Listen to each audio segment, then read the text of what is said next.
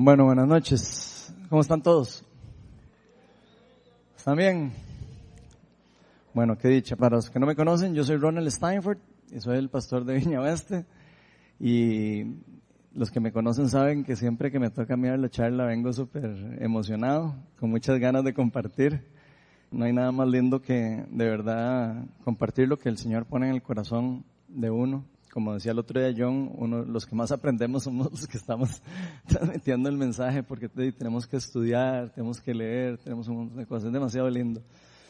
Y también para los que no me conocen, o los que tienen apenas dicen es la primera vez que veo a este muchacho, jovencísimo y para los que no me conocen y no conocen mi pasado, yo era una persona hace bastante tiempo, hace como unos, ¿qué serán? Unos 11 años por ahí, de una persona que no creía en las cosas de Dios. Yo era una persona prácticamente casi que atea. Yo tenía mis propias reglas, mis propios pensamientos, mis propias formas de pensar que era importante en la vida, que no era importante en la vida. Y yo creía que mientras yo no le hiciera nada mal a nadie o mientras yo fuera de ahí menos malo, como dicen algunas personas, de que todo iba a estar bien, de que no había ningún problema, que uno podía estar ahí tranquilillo, ¿verdad? En la vida alejado de Dios o sin nada que ver con cosas de Dios. De hecho, yo creía que si en verdad existía un Dios, o sea, si de verdad existiera un Dios, es lo que yo pensaba antes, y nos había dado a nosotros la libertad de hacer lo que nos diera la gana, o sea, Dios nos da libertad para hacer lo que quiera, cada uno, tomar nuestras propias decisiones era porque la vida probablemente era para uno aprovecharla y vivirla y, ser feliz y no sé, y disfrutar todo lo que uno hacía como uno quisiera. De hecho, les soy muy sincero, me molestaba montones pensar en la religión. Yo era una persona que no me gustaban las personas religiosas, de hecho me caían mal, les soy sincero, así les abro mi corazón de verdad. No, no me caían bien las personas religiosas, no me gustaban las reglas de la religión, me parecían como absurdas en ese momento. Y toda esa confusión, por supuesto, que había en mi mente, me llevó una gran parte de mi vida a no querer saber nada de Dios. Simple y sencillamente, para mí Dios era como un cero a la izquierda. Estaba cansado de la religión y en el punto más bajo espiritual al que yo creo que yo llegué, digamos, fue que yo llegué a pensar en algún momento que la Biblia la habían hecho solo para mantener a las personas como controladas. Eso decía yo en algunas reuniones. con amigos y todo. Vieran ustedes los enredos que le hacía pasar a mi esposa con eso. O sea, no podía ver nada bueno, nada bueno en las cosas de Dios. Simplemente, sencillamente, no, no lo podía ver. Estaba totalmente revelado en contra de esas cosas y simplemente me decidí alejar de eso. Entre más larguito, mejor. Y por eso decidí seguir mi propia vida. Empecé a vivir mi vida según lo que a mí me daba la gana hacer. Yo sabía que había algún tipo como de vacío en mi vida. Sabía que algo, como que algo faltaba, pero no sabía en ese momento qué era. Sentía como que algo estaba necesitando en mi vida y algo que no podía llenar con todas las cosas, pero no sabía exactamente qué era.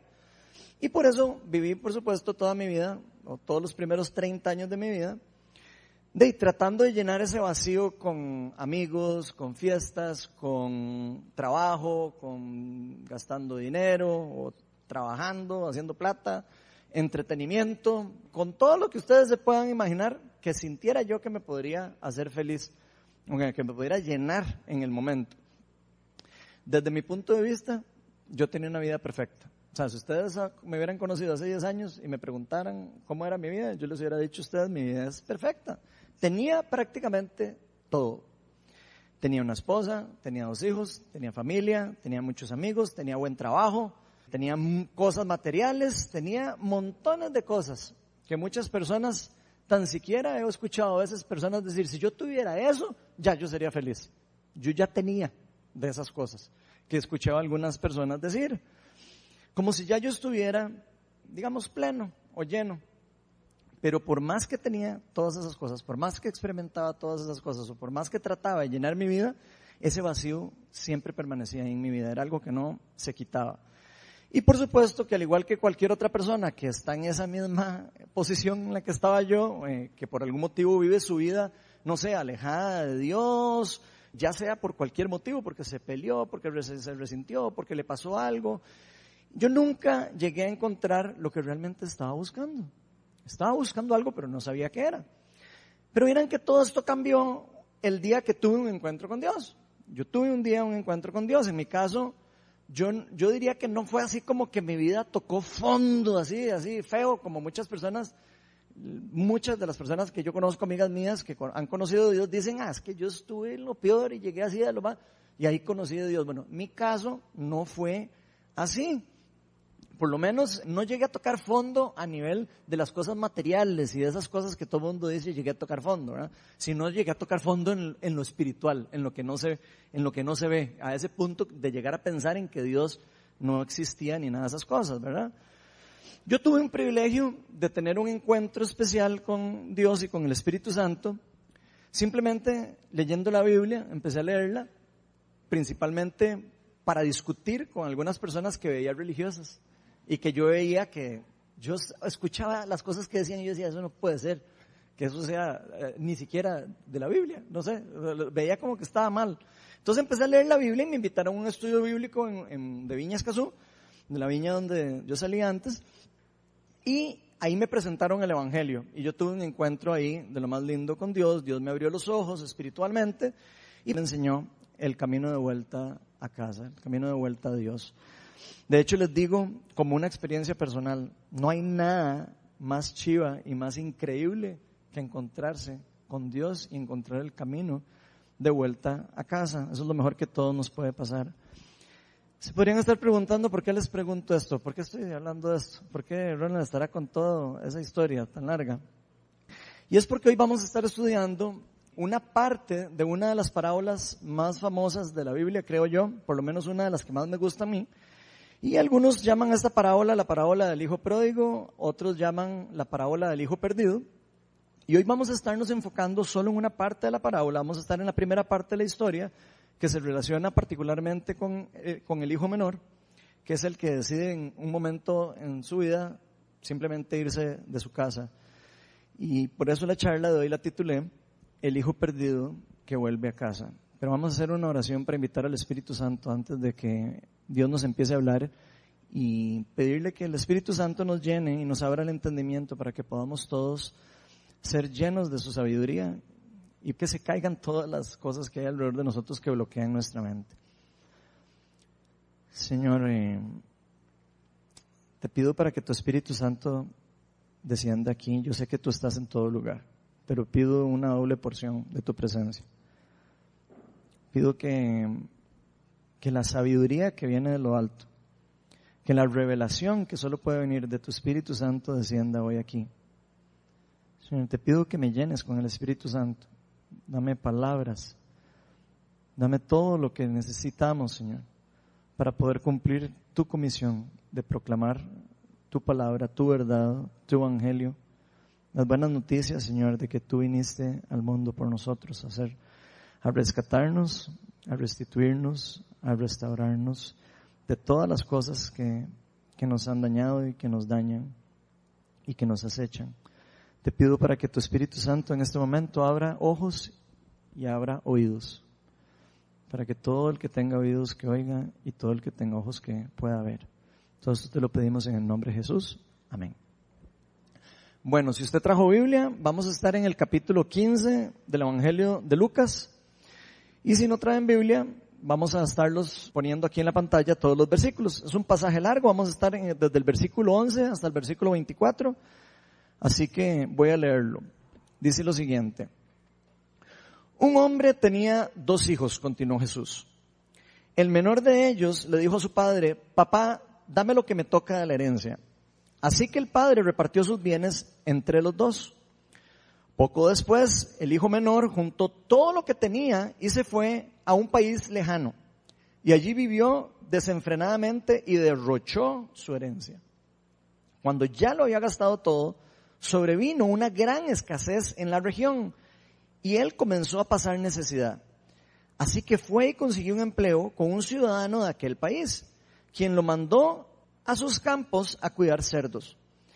Tanta hambre tenía que hubiera querido llenarse el estómago con la comida que le daban a los cerdos, pero aún así nadie le daba nada. Por fin recapacitó y se dijo, ¿cuántos jornaleros de mi padre tienen comida de sobra y yo aquí me muero de hambre? Tengo que volver a mi padre y decirle, papá, he pecado contra el cielo y contra ti. Ya no merezco que se me llame tu hijo. Trátame como si fuera uno de tus jornaleros. Así que emprendió el viaje y se fue a su padre. Todavía estaba lejos cuando su padre lo vio y se compadeció de él. Salió corriendo a su encuentro y lo abrazó y lo besó. El joven le dijo, papá, he pecado contra el cielo y contra ti, ya no merezco que se me llame tu hijo. Pero el padre ordenó a sus siervos, pronto, traigan la mejor ropa para vestirlo y pónganle también un anillo en el dedo y sandalias en los pies. Traigan el ternero más gordo y mátenlo para celebrar un banquete, porque este hijo mío estaba muerto, pero ahora ha vuelto a la vida. Se había perdido, pero ya lo hemos encontrado. Así que empezaron a hacer fiesta. Entonces este es el pasaje que vamos a estar viendo hoy y hoy vamos a ver tres enseñanzas particulares que podemos obtener o que podemos encontrar en, en esta parábola tan, tan increíble y tan profunda. La primera enseñanza que vamos a ver, que se lo vamos a poner arriba, es que siempre debemos de ser agradecidos con lo que Dios nos da. Y Lucas 15, del 11 al 12 dice, repitiendo otra vez, dice, el hombre tenía dos hijos, continuó Jesús, el menor de ellos le dijo a su padre, papá, dame lo que me toca de la herencia. Así que el padre repartió sus bienes entre, entre los dos. Entonces lo primero que vemos aquí, o por lo menos lo, primero que se nos dice en la parábola es que este papá tenía dos hijos. Y que un día el hijo menor de él tuvo el descaro de venir a pedirle la herencia de una forma anticipada. O sea, pocas palabras, es como si viniera a decirle, papi, o sea, yo sé que a usted le falta mucho para morirse, pero yo necesito ya la, herencia. Eso es lo que le está diciendo el papá. Tal vez para nosotros esto no es algo tan raro. Uno dice aquí, aquí yo sé que en Costa Rica todo el mundo dice, yo no es tan raro. Pero los judíos, para un judío que le dijeran eso, era prácticamente casi para desheredar al hijo. Para que entendamos el contexto de lo que está pasando aquí para un judío era un descaro, una falta de respeto y una insinuación de que la persona ya no quería a su papá, que ya no quería nada de la familia. Eso era lo que significaba. Prácticamente estaba deseando que su padre estuviera muerto o simplemente no existiera. De hecho, cuando algo así pasaba en una familia en esa época, lo desheredaban completamente, lo echaban de la familia. Hasta le hacían inclusive funeral a la persona, que lo echaban de la casa. Y ese hijo dejaba de existir para las personas en esa cultura. De hecho, yo no sé si ustedes han escuchado todavía, pero todavía en el día de hoy, a veces en algunas eh, religiones e incluso en los judíos ortodoxos, ya los así, los de verdad, cuando un judío se entrega su vida a Cristo, se entrega a alguna otra religión, la familia no lo acepta más en la casa. Eso todo el día de hoy pasa. Y pasa en los judíos y pasa en otras religiones también. En algunas otras religiones hasta lo matan. Imagínense lo, profundo de esto. Y en este caso, este muchacho ya no quería seguir viviendo bajo el techo de su papá, ya no quería vivir bajo la cobertura de su papá. Probablemente ya no quería vivir bajo las reglas de su papá, ya no quería vivir haciendo las cosas que hacían. Parece que vivían en una finca, pareciera, ¿verdad? Que están viviendo como en una finca o algo así grande. Se ve que el papá era un papá que tenía adinerado, que tenía bastante plata, tenía sirvientes y todo. Y probablemente estaba harto de vivir con él. Ya no quería saber nada de su papá. Pero aún así, en contra de todo lo lógico de lo que está pasando aquí, porque acuérdense que esto es una historia que está contando Jesús frente a los fariseos, ¿verdad? Para tomar una, para darles una, una enseñanza en contra de toda la lógica, en contra de todo lo que se estaba pasando en, esta familia judía de esta época, su papá le cumple el pedido. Uno dice, ¿por qué tan raro? Le pide eso y le da la plata. Dice que de, simplemente le dio la parte de la herencia y se lo dio a los dos. Se lo dio al que se lo pidió y se lo pidió al otro. Y yo me puedo identificar bastante con este muchacho. Porque esta parte de la historia, digamos que Jesús la está contando con esa intención, de representar a las personas que no quieren saber nada de Dios, esas personas que no quieren vivir bajo la protección de Dios, esas personas que no quieren saber absolutamente nada de su Padre Celestial, que no quieren saber nada de Él, y que quieren incluso vivir como huérfanos, como si no tuvieran papá. Yo me identifico con eso. Es claro que el papá en esta parábola es representado por Dios. Y obviamente este hijo menor representa a todas las personas que no quieren vivir bajo la cobertura de Dios o quieren vivir alejados de Dios, que creen que pueden vivir su vida a su propia forma, a su propia, no sé, a su forma de pensamiento y, y que pueden hacer todo solos y que no necesitan absolutamente nada de su papá. Y vieran que eso es exactamente la forma en como yo vivía en esos primeros años de mi vida, como yo les dije. Este hijo, aunque vivía con su papá y podía disfrutar de todas las cosas que tenía, porque vivía ahí, vivía con comodidad, venía con empleados, o sea, vivía ahí probablemente bastante bien, todas las cosas de su papá eran suyas, prefirió que su papá le diera la parte adelantada de su herencia para poder hacer lo que él creía que era mejor para su vida. Probablemente él dijo, de ya yo estoy suficientemente inteligente como para poder hacer lo que yo quiera en mi vida, y así que ya no necesito más de mi papá. Me imagino que a pesar de todas las cosas que estaban a su, disposición, él no estaba 100% agradecido con lo que estaba recibiendo, con lo que tenía, con todo lo que su papá le había dado en una forma gratuita, porque todo era particularmente del papá.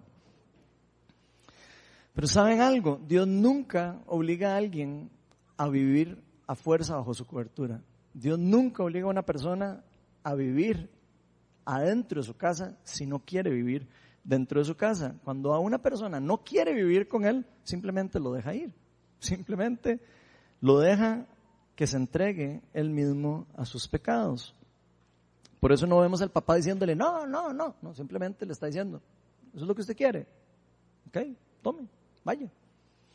Muchos de nosotros creemos que sabemos más de Dios, más que Dios. Y, yo se los digo por experiencia. se los digo porque yo creía que sabía más que Dios. Y que podemos vivir sin Él. Que podemos hacer lo que nos da la gana, que podemos hacer lo que queremos y que somos totalmente independientes y que no pasa nada si yo hago las cosas totalmente en contra de lo que Él ha pronunciado como deben de ser. A pesar de que nosotros creamos que conocemos algo de Dios. Y esto nos pasa cuando no entendemos que nuestra forma de pensar es muy limitada con respecto a la, forma de pensar de Dios o al potencial que tiene Dios inclusive para ver las cosas que están por pasar y las cosas que están por venir. Muy limitados son nuestros ojos para ver los planes de nuestro Dios. Isaías 55, del 8 al 9, dice lo siguiente, porque mis pensamientos no son los de ustedes, ni sus caminos son los míos, afirma el Señor. Mis caminos y mis pensamientos son más altos que los de ustedes, más altos que los cielos sobre la tierra. Esa es la diferencia que hay entre los pensamientos y el entendimiento de Dios con nosotros. Por más que nosotros creamos que no necesitamos de Dios, por más que usted se sienta el más galleta del mundo haciendo lo que usted hace, por más que usted crea que no necesita de Dios, usted y yo lo necesitamos. Lo necesitamos para vivir y lo necesitamos no solo para eso, sino también para definir lo que es bueno y lo que es malo, para definir la moral. Por más que usted crea que usted pueda definir la moral por su propia cuenta, o yo, estamos completamente equivocados. Si nosotros creemos que podemos ir por el camino correcto, por solo nuestro presentimiento, por solo nuestra experiencia, nunca vamos a poder hacerlo solos. Por ejemplo, en la vida aquí, en, la humanidad, han pasado miles de cosas, de cosas que han pasado cuando los seres humanos se han dejado llevar por su moral y por sus pensamientos. Me gustó mucho un post que vi en Facebook, que le voy a pedir a André que me lo ponga ahí en la pantalla, que vean lo que dice ahí. El holocausto fue legal esconder a los judíos fue criminalizado o fue penalizado. Vean la forma de la moral del ser humano, cómo ha ido equivocada siempre. La esclavitud era legal. Liberar a los cautivos o a los esclavos era penalizado. Y vean que eso viene de una moral del ser humano. La segregación o el racismo era legal. Pero protestar en contra de ese racismo y protestar en contra de que todo mundo debería tratarse igual y todo, era criminalizado, o sea, era penalizado por la ley. Y aquí dice un recordatorio amistoso, la legalidad no es una buena guía a la moralidad. Y eso es una cosa demasiado importante, porque Dios es el único que realmente sabe lo que realmente es bueno para nosotros. Así que lo que dicta el ser humano que es legal, o lo que dicta un gobierno que es legal, no necesariamente es equitativamente correcto con la moral de Dios. La palabra de Dios nos enseña que nosotros por nuestra propia cuenta somos demasiados cortos de vista. No tenemos la capacidad para poder ver más allá. Y la diferencia entre nosotros o los caminos de nosotros y los pensamientos de nosotros con los de Dios son totalmente, abismalmente diferentes. Por eso no podemos depender de nuestros propios pensamientos o sabiduría. Este muchacho pensó que podría obtener cosas mejores viviendo fuera de la casa de su papá. Y yo me imagino que al igual que como me pasó a mí, él dijo, yo soy suficientemente capaz. Yo tengo todo lo que necesito. Hasta la platita tengo ya. Ya me dieron la herencia, ya tengo esto, ya tengo el otro, ya yo sé hacer esto, ya sé hacer el otro, entonces ya voy hacer lo que a mí me da la gana. Voy a escoger lo que es mejor para mi vida porque ya tengo la capacidad para hacerlo y no necesito de nadie que me diga nada. Yo no necesito nada para vivir bajo la cobertura de Dios y menos sobre sus reglas. No necesito eso. Eso no va conmigo. Él pensó, ya estoy cansado de trabajar en esta finca. Probablemente me imagino, en Berrinche. Ya estoy harto de la finca, ya estoy harto que me den orden, ya estoy harto de que esto. Y me, las reglas, ya estoy cansado de las reglas. Así me lo, puedo imaginar. Eso no lo dice ahí, ¿verdad? Para aclararlo. Pero yo sí me lo puedo imaginar. La verdad, mejor que me den la parte de la herencia y me voy de mi casa ya y me largo de aquí para vivir mi vida en paz. Pero ya vimos lo que pasa a continuación. En Lucas 15, del 13 al 16. Dice, poco después el hijo menor juntó todo lo que tenía y se fue a un país lejano y allí vivió desenfrenadamente, o sea, sin ninguna moralidad. Más adelante, en un pedazo del pasaje que no vamos a ver ahora, el hermano mayor después dice que estuvo con prostitutas y que fue a gastar las platas a lo loco. Ah, no lo vamos a ver ahora, pero nada más para que entiendan que la palabra desenfrenadamente está hablando que botó la plata en pura cochinada, digamos. Y allí vivió desenfrenadamente y derrochó su herencia. Cuando ya lo había gastado todo, sobrevino una gran escasez en la región y él comenzó a pasar necesidad. Así que fue y consiguió un empleo con un ciudadano de aquel país, quien lo mandó a sus campos a cuidar cerdos. Tanta hambre tenía que hubiera querido llenarse el estómago con la comida que le daban a los cerdos, pero aún así nadie le daba nada. Entonces este muchacho se fue lo más largo que pudo su papá, dice un país lejano, o sea, se fue fuera de Israel, para, entender, se fue larguísimo y empezó a, vivir su vida a su manera, según él, para seguir, para, para poder ser feliz o para poder ser lleno de lo mismo que yo andaba buscando, felicidad. Y se nos dice claramente que vivió desenfrenadamente, sin reglas y sin moralidad. Empezó a vivir su vida como a él le parecía mejor. ¿Y qué pasó? Tarde o temprano pasó algo inesperado. Luego de haber creído que lo único que necesitaba era la plata de su herencia para vivir su vida, se vino una crisis en la región. Y todo mundo sabe lo que pasa en una crisis. ¿Quién sabe lo que pasa en una crisis? Como común, ¿verdad? En el país. Se viene una crisis y ¿qué pasa cuando viene una crisis en un país? Nadie tiene plata. Todo el mundo está mal de trabajo. La mayoría está más bien buscando trabajo y nadie y despidiendo gente. Y este muchacho no podía encontrar trabajo. No podía. Se estaba muriendo de hambre. Y se nos dice que empezó a pasar necesidad. Pero fue tal grande la necesidad que tuvo que tuvo que rebajarse para ir a pedirle trabajo a una persona que no era judía.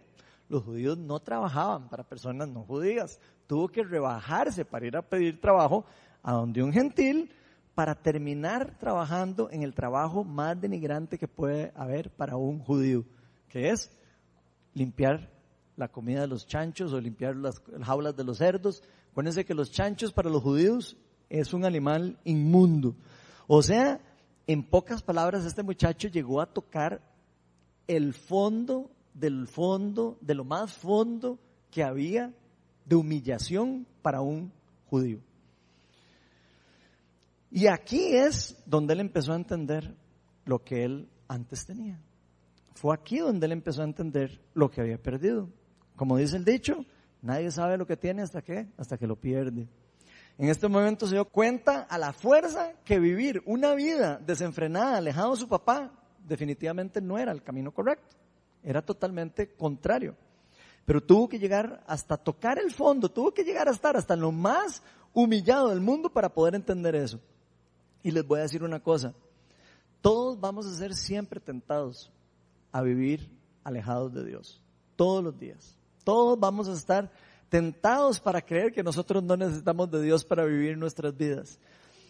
Y nuestro enemigo está frotándose las manos esperando a que uno tenga un poquito de duda para meterle a uno más cizaña, para hacerle creer que Dios no está con uno, que Dios a uno no lo quiere, que nosotros no vamos a recibir nada de Dios. ¿Por qué? Porque nuestro enemigo sabe que nosotros somos débiles, sabe que nosotros somos facilitos de engañar y sabe que nos pone una cáscara de banana y nos resbalamos en tres segundos.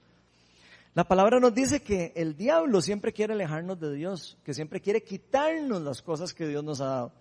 Si a usted Dios le ha dado algo, yo casi que le puedo garantizar que el enemigo está trabajando para ver cómo se lo quita, todos los días. Entonces, cuando usted recibe algo de Dios, tiene que saber que hay alguien que está tratando de quitárselo. Y tiene que saber que el mundo espiritual está haciendo lo posible para que usted se enoje con Dios en el proceso. ¿Por qué? Porque la palabra nos dice que el diablo siempre viene a robar, a matar y a destruir. Juan 10, 10. Dice, el ladrón no viene más que a robar, matar y destruir, pero yo, Jesucristo, he venido para que tengan vida y la tengan en abundancia. Así que nuestro enemigo quiere destruirnos, pero nuestro Dios quiere bendecirnos. hay una guerra, hay una guerra entre dos reinos. Jesús quiere protegernos, Jesús vino al mundo para rescatarnos de la muerte, para rescatarnos de estar separados de nuestra relación con el Padre. Vino a darnos una vida en abundancia y a mostrarnos el camino de vuelta hacia el Padre. Juan 14, 6 dice Jesús, yo soy el camino, la verdad y la vida y nadie llega al Padre sino por mí. O sea, Él vino a enseñarnos cuál era el camino de vuelta al Padre.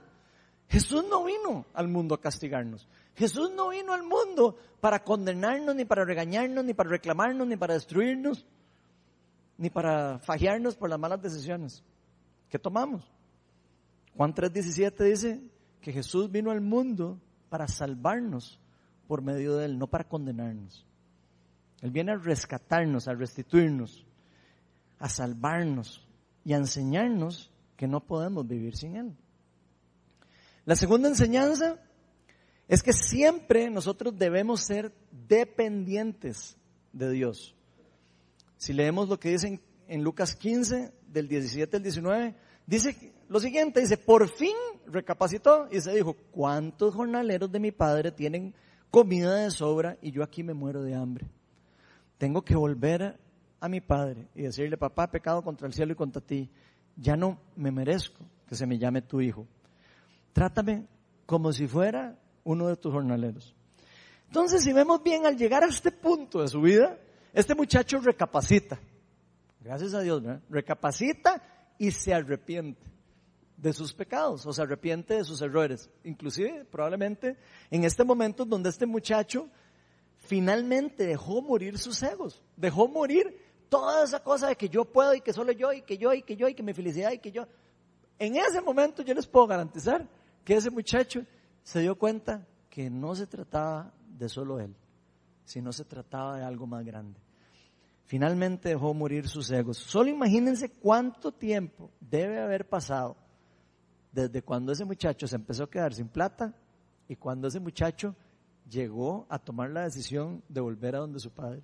¿Cuánto tiempo debe haber pasado ese muchacho diciendo, no, pero es que cómo voy a hacer yo para volver? No, y es que me van a regañar, y es que no, y es que lo que me van a decir, y es que yo, y yo malcriado, ¿verdad? Le dije que me iba a ir y no sé qué. Nada más imagínense el tiempo que ese muchacho trató de solucionar el problema por sus propias fuerzas, con sus propias energías, tratando de buscar todo lo que pudiera hacer, pero no pudo hacer nada. Porque cuando nosotros nos jalamos una torta, no sé si usted alguna vez ha jalado una torta, pero yo me he jalado un montón Y cuando uno se jala una torta, ¿qué es lo primero que uno trata de hacer? Tratar de arreglarla. uno solito, ¿verdad? Entre más rápido, mejor, ojalá, y entre menos gente se dé cuenta, mejor, ¿verdad? Y entre menos pedirle a Dios, mejor, ¿verdad? Normalmente, ¿verdad? Creemos que lo podemos arreglar, creemos que nosotros tenemos la capacidad para, ah, hacer, ah pasó esta cosa, sí, yo lo arreglo en dos toques, nada más, nada más de meterle mano a eso y ya. Y nos terminamos dando cuenta que solo no podemos. Hay algo en nosotros que nos genera, no sé si es el ego o algo, que nos prohíbe a nosotros pedir ayuda. Nos prohíbe a nosotros contarle a alguien. Nos prohíbe a nosotros decirle a la esposa. Queremos tratar de solucionarlo por nuestra propia cuenta. ¿Cuántas veces nos ha pasado que nos equivocamos con algo que hicimos o que, o que pasó y que por solo nuestro ego, solo para no tener que decirle a alguien, no pedimos ayuda? Yo un montón de veces. Montones de veces. Y a veces hasta oro, ay Señor, pero que se arregle por favor para no tener que decir lo que pasó. Cuando hacemos eso, lo que pasa es que normalmente nos hundimos más en el problema. Eso es lo que pasa normalmente. Si nos va bien, ¿verdad? Nos hundimos más en el problema. Y todo esto porque nos cuesta humillarnos.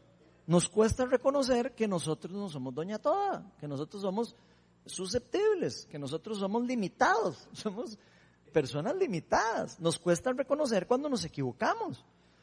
Así que probablemente pasó un buen rato para que este muchacho decidiera agarrar el valor y fuera caminando de vuelta donde su padre.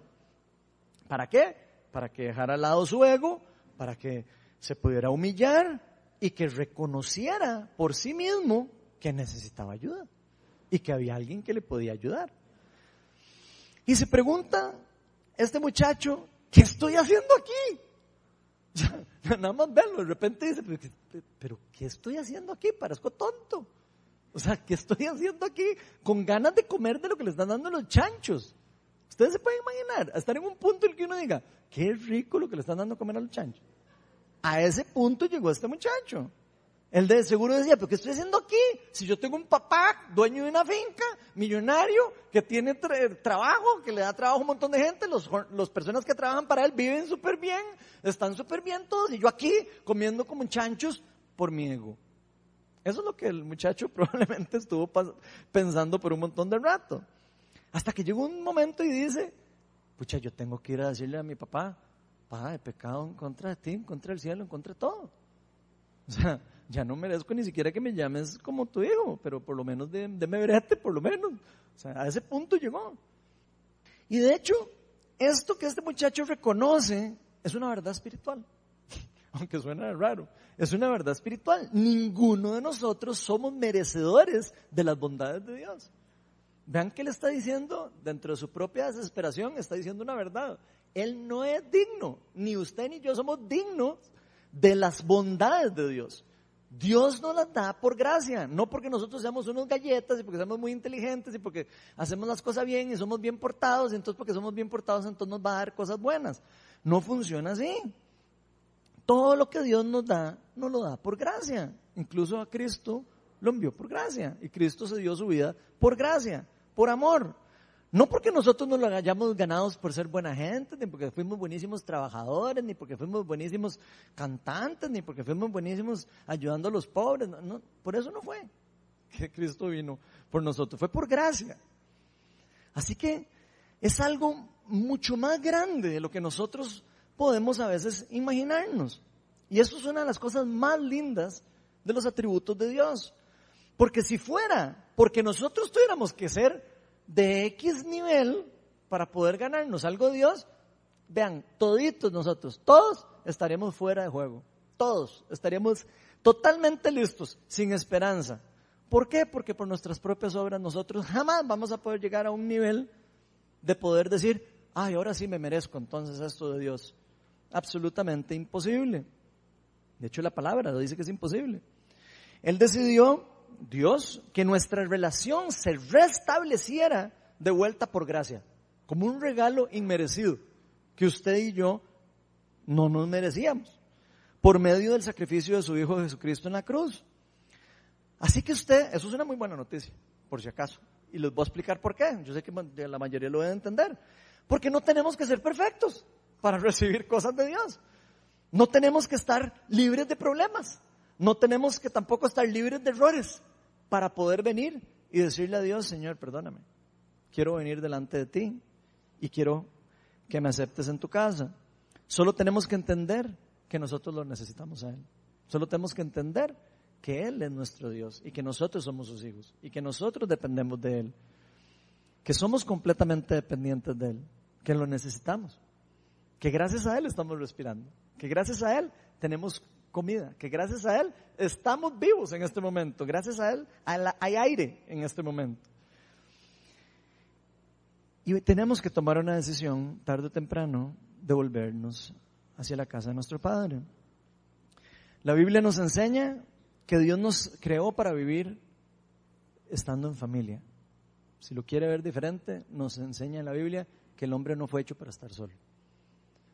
Dios nos creó para vivir en familia, para vivir en comunidad y en una comunión, así como tengo una comunión horizontal con los demás, una relación vertical con Él.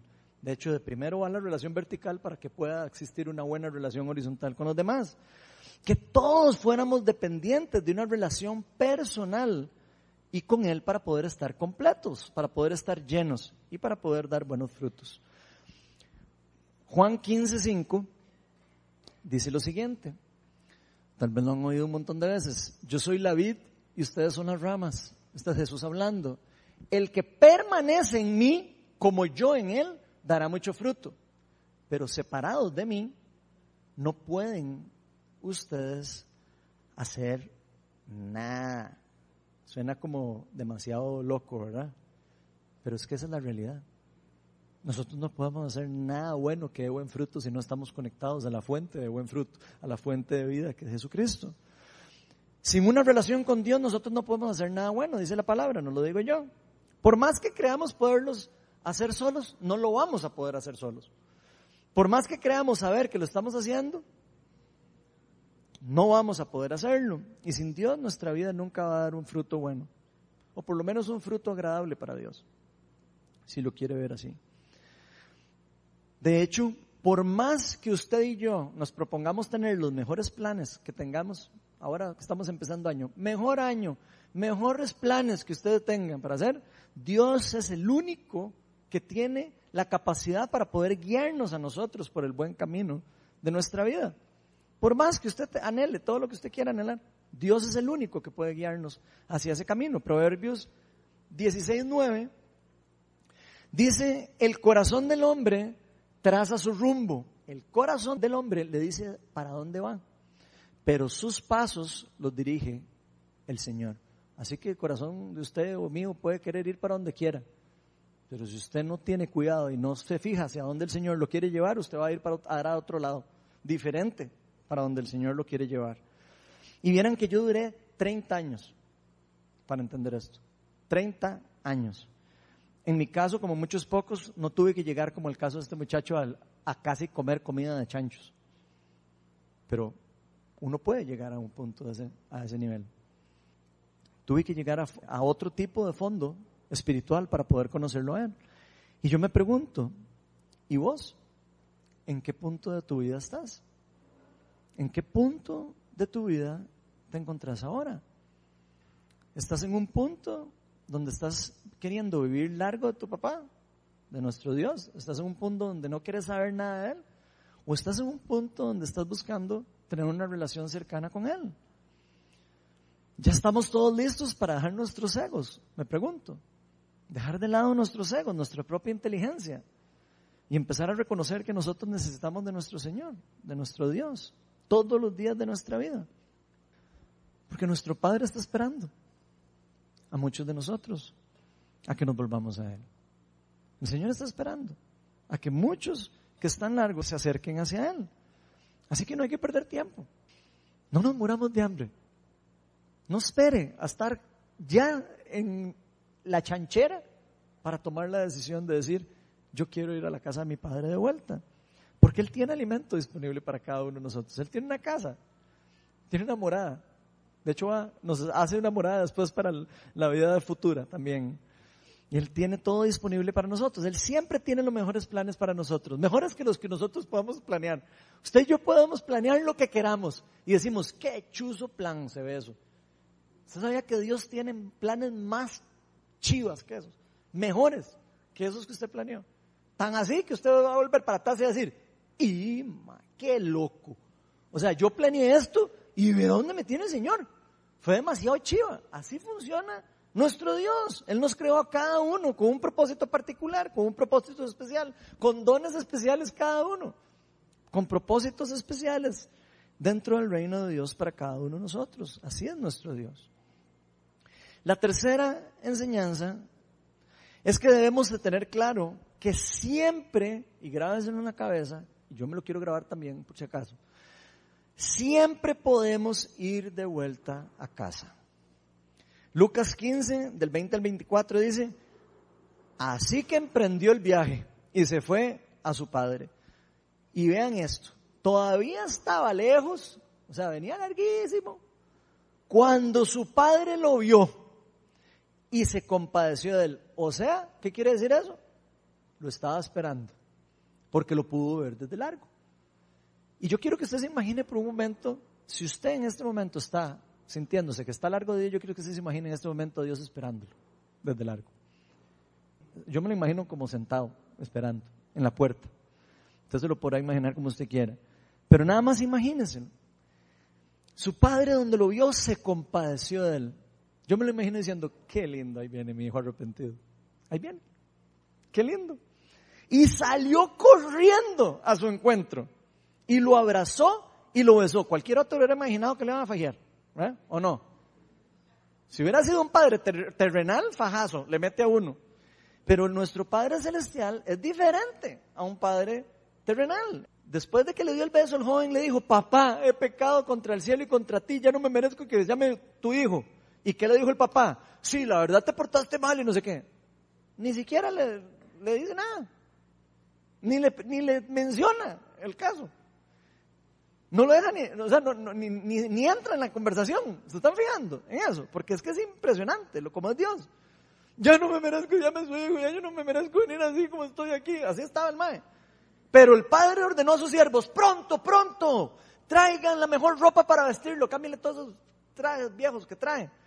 Pónganle también un anillo en su dedo y sandalias en los pies. Traigan al ternero más gordo y mátenlo para celebrar un banquete.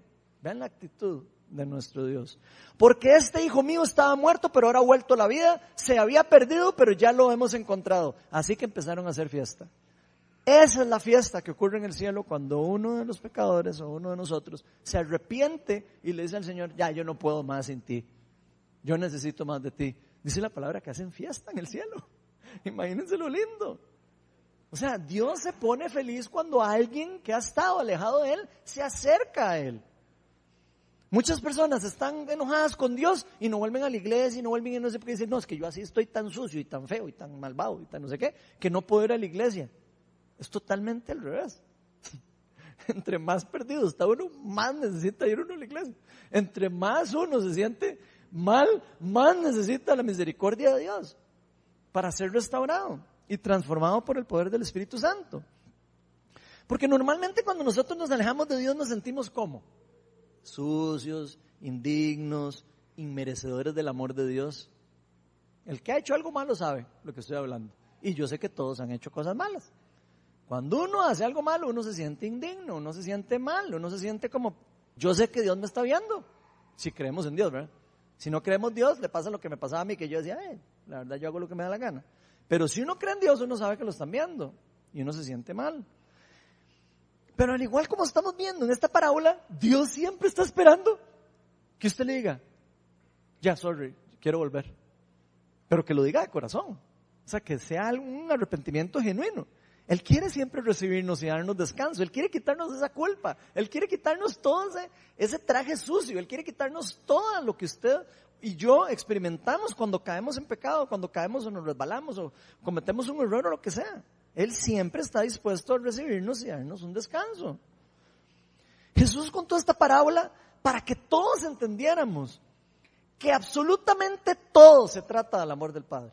Todo se trata del amor del Padre y no de las obras de sus hijos. Piénselo bien. Esta parábola, el personaje más importante no son los hijos. El personaje más importante es el papá. Todo se trata del amor del Padre. Todo se trata de cómo ese Padre es amoroso, misericordioso y sin importarle lo mal que se portó esa persona, lo mal que lo, lo mal que lo trató, con todo, todo lo que hizo y todos los, errores y todo, cómo Él lo ama y lo recibe de vuelta en su casa. Y por supuesto esto para los fariseos era casi que como un herejía, ¿verdad? Porque los fariseos que hacían con las personas pecadoras, las acribillaban. Y nada de perdón, va pedrazo. Así, es, así era. Todo se trata de gracia y de la bondad de Dios. En esto que está hablando Jesús aquí. Porque si vemos bien en esta parábola, este papá sale corriendo, como les decía, al recibir a su hijo. Y ni lo deja hablar porque ya sabía, ya sabía, inclusive lo que le iba a decir. Dios sabe lo que usted le va a decir antes de que usted se lo diga. Ya Dios sabe lo que hay en su corazón antes de que usted se lo diga. Nosotros no podemos engañar a Dios. Dios sabe cuando usted está en su corazón arrepentido y usted quiere entregarle el corazón. Él sabe. Él no necesita que usted se lo diga. Pero hay algo lindo cuando no se lo dice. Él lo dijo. Se lo dijo.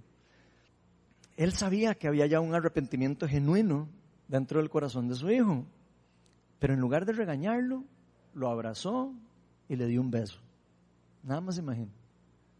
Cuando usted se siente así, nada más sepa que el Señor está esperando para abrazarlo y darle un beso. Y decirle, yo te perdono. Vete y no vuelvas a pecar. Como le dice la mujer adulta. Yo no te condeno. Pero no, no vuelvas a pecar. Porque Él no quiere que nosotros pequemos. Él no quiere que nosotros caigamos en esas situaciones. Él quiere protegernos.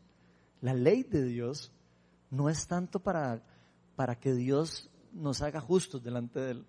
La ley de Dios es para protegernos del reino de las tinieblas. Por eso Él nos dice no robe, porque sabe que hay una consecuencia después. Él quiere protegernos. Él quiere que nosotros no suframos. Él quiere que aprendamos todo a su lado. Y no solo eso, si ustedes ven, le cambia la ropa la ropa sucia que probablemente traía, se la cambia y le da sandalias, venía descalzo, probablemente se había quedado sin plata y sin nada. Y le dio un anillo, que ese anillo se lo daban a los, a los herederos, a los hijos. Ese anillo es algo muy importante en lo que está pasando aquí. Porque el papá no solo le está diciendo, esa ropa sucia que usted trae aquí, tráigame, me le ponen una nueva a mi hijo, por favor. Me lo lavan, me lo bañan, me le ponen las sandalias y me le ponen el sello de que es mi hijo. ¿Qué está haciendo Dios ahí? está restaurando su dignidad. Le está diciendo, usted es mi hijo amado y lo va a seguir siendo. Este papá es una fiel representación de Dios, porque así es Dios. Nuestro Dios vino al mundo para salvarnos, para rescatarnos, para restaurarnos, para restituirnos. De hecho, el Dios de la Biblia, ese Dios que leemos todos los, los cristianos, es un Dios que está en busca de nosotros. Si usted lo ha, leído la Biblia, se ha dado cuenta que habla del novio buscando a su novia. De hecho, es el único Dios de todas las religiones que está en búsqueda del ser humano, por si no sabían. Y por eso se hizo hombre para venir por sus hijos perdidos. Él vino a buscarnos a nosotros. Él es el Dios que decidió venir a arreglar el problema a Él porque Él sabe que Él es el único que puede arreglarlo. Nosotros por nuestra propia cuenta no podemos. Nuestro Dios es un Dios que nos ama, que nos extraña y que nos quiere dar descanso, que nos quiere siempre cerca. Mateo 11, 28 es un versículo bastante conocido, pero que a veces se nos olvida. Vengan a mí todos ustedes que están cansados y agobiados y yo les daré descanso. Porque les voy a decir una cosa, si hay algo que Dios promete, es gozo y paz aún en la dificultad. Ya, no importa qué cosa usted esté pasando o yo esté pasando. Usted puede estar pasando por las diez plagas de la Biblia. Por lo que usted sienta que está pasando, que lo, para usted es una plaga, usted por medio del Espíritu Santo, por medio de lo que Dios ha hecho, por medio de Cristo, nos da el poder a nosotros para poder vivir en esa circunstancia en gozo y en plenitud. Eso es algo increíble que solo Dios puede hacer. Y si hay otra cosa que nos ofrece Dios, es el perdón. sin importar lo que usted haya hecho, sin importar lo que yo haya hecho, sin importar la torta que se haya jalado, nos hayamos jalado, Él siempre, si nosotros nos arrepentimos de corazón, Él siempre nos va a perdonar y nos va a recibir de vuelta en su casa con brazos abiertos.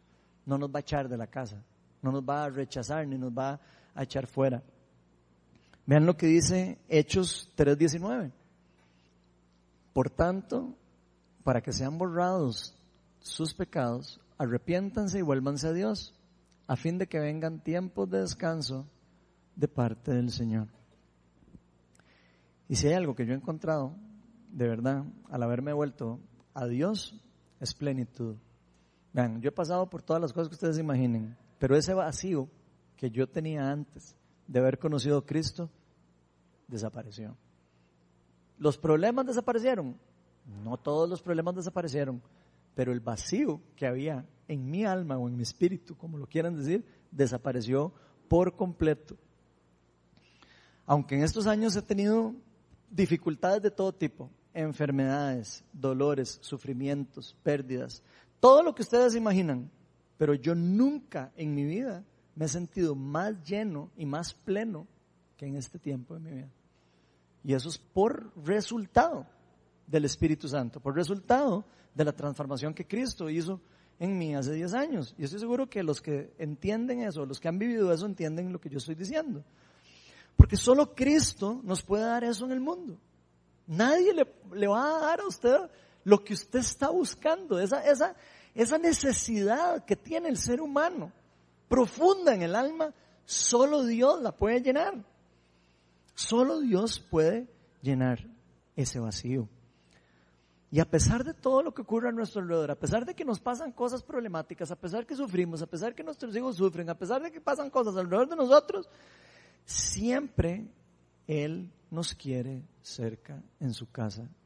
Y lo más lindo de esto es que Dios siempre nos acompaña en esos tiempos de dificultad, aunque nosotros a veces no creemos o no nos damos cuenta. Pero Dios nunca nos va a obligar a nosotros a estar en su casa a la fuerza, ni a quererlo a la fuerza. Si alguno de nosotros no quiere nada de Él, como les estaba diciendo al inicio, con todo el dolor del corazón de Él, Él le dice, ok, usted no me quiere, vaya entonces usted busque las cosas que usted anda buscando. Porque Dios no es un Dios de control.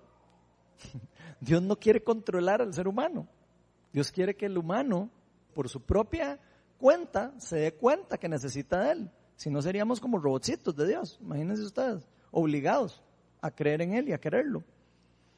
Sería terrible, pero Él sufre en ese, en ese momento. Él quiere que cada uno de nosotros se vuelva hacia Él. Pero si alguno no quiere, lo va a dejar ir. Porque Él no lo va a tener a usted como un títere. Y aunque alguien decida no estar con Él, Él siempre va a estar esperando que ese hijo perdido vuelva a su casa. Siempre. Él quiere con todo el anhelo de su corazón que cada uno de nosotros experimente la plenitud de la presencia, de conocer, de la comunión que podemos tener con Él, con Dios Padre, Hijo y Espíritu Santo. Y por más errores que hayamos cometido, Él siempre va a querer que nosotros volvamos a casa. Si vemos lo que dice el profeta Zacarías, en el capítulo 1, versículo 3 y 4, dice, por lo tanto, este es el profeta advirtiéndole al pueblo de Israel, por lo tanto, adviértele al pueblo que así dice el Señor Todopoderoso, vuélvanse a mí y yo me volveré a ustedes afirma el Señor Todopoderoso, no sean como sus antepasados, a quienes les proclamaron los profetas de antaño que así dice el Señor Todopoderoso, vuélvanse de su mala conducta y de sus malas prácticas, porque ellos no me obedecieron ni me prestaron atención, dice el Señor. Dios nos dice, vuélvanse a mí, yo me volveré a ustedes. Y lo hemos escuchado montones de veces. Inclusive nuestros antepasados nos lo enseñan. Ay, vuélvanse a Dios, dejen de hacer cosas malas. No sé si a ustedes les ha pasado, pero a mí sí. Pero eso es una promesa. Es una promesa. Si nosotros nos volvemos a Dios, Él se va a volver a nosotros. Pero como dice este pasaje, lamentablemente hay muchas personas que no prestan atención. Incluso yo no presté atención durante 30 años. Y créame que yo tengo personas a la par así, cristianas de verdad, y me decían y me decían, pero para mí era palabra por aquí, palabra por acá, salía. Muchas personas no prestan atención. Y no nos perdamos de esa bendición. No hay que perdernos de esa bendición. Ya Dios preparó el camino, ya Dios preparó por medio de su Hijo Jesucristo el camino para que usted y yo podamos volvernos a la casa de nuestro Padre. El camino de vuelta a Dios ya está listo, solo tenemos que seguirlo a Él. Solo tenemos que seguir a Cristo. Juan el Bautista y Jesús predicaban lo mismo al inicio, cuando al principio del ministerio de Jesús. Arrepiéntanse porque el reino de Dios está cerca. Luego Jesús en Mateo 12, 28 cambió un, poco lo, que predicó. Dijo, si expulso a los demonios por medio del Espíritu de Dios, eso significa que el reino de Dios ha llegado a ustedes. O sea que el reino ya llegó por medio de Jesucristo. Y creo que es algo que nosotros tenemos que apoderarnos, es algo que tenemos que saber que existe, porque es un regalo increíble que está disponible para todos nosotros, que nos podamos devolver hacia la casa de nuestro Dios, que podamos restaurar nuestra relación con Dios que podamos estar en paz con Él. Es lo mejor que a cada uno de nosotros nos puede pasar. Vamos a ver un video y con esto hacemos un cierre.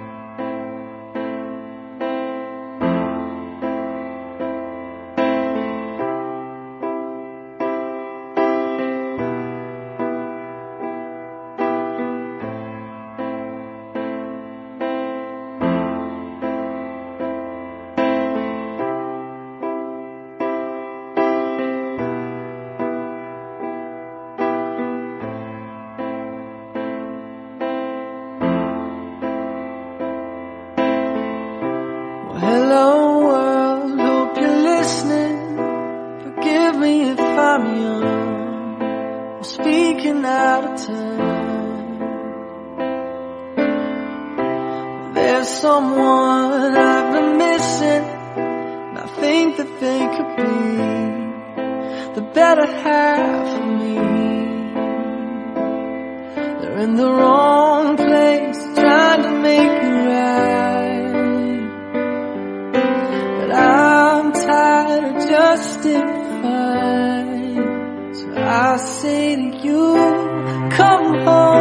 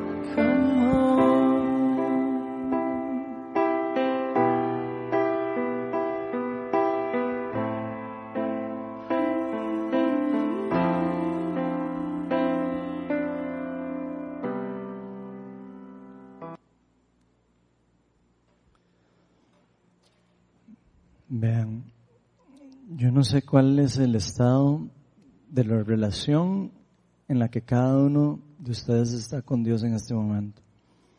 Sé algo de lo que está pasando en mi corazón. Yo sí sé lo que está pasando en mi corazón. Pero no sé qué es lo que puede estar pasando en el corazón de cada uno de ustedes. Lo que sí sé es que nuestro Dios definitivamente nos quiere a cada uno de sus hijos perdidos de vuelta en casa.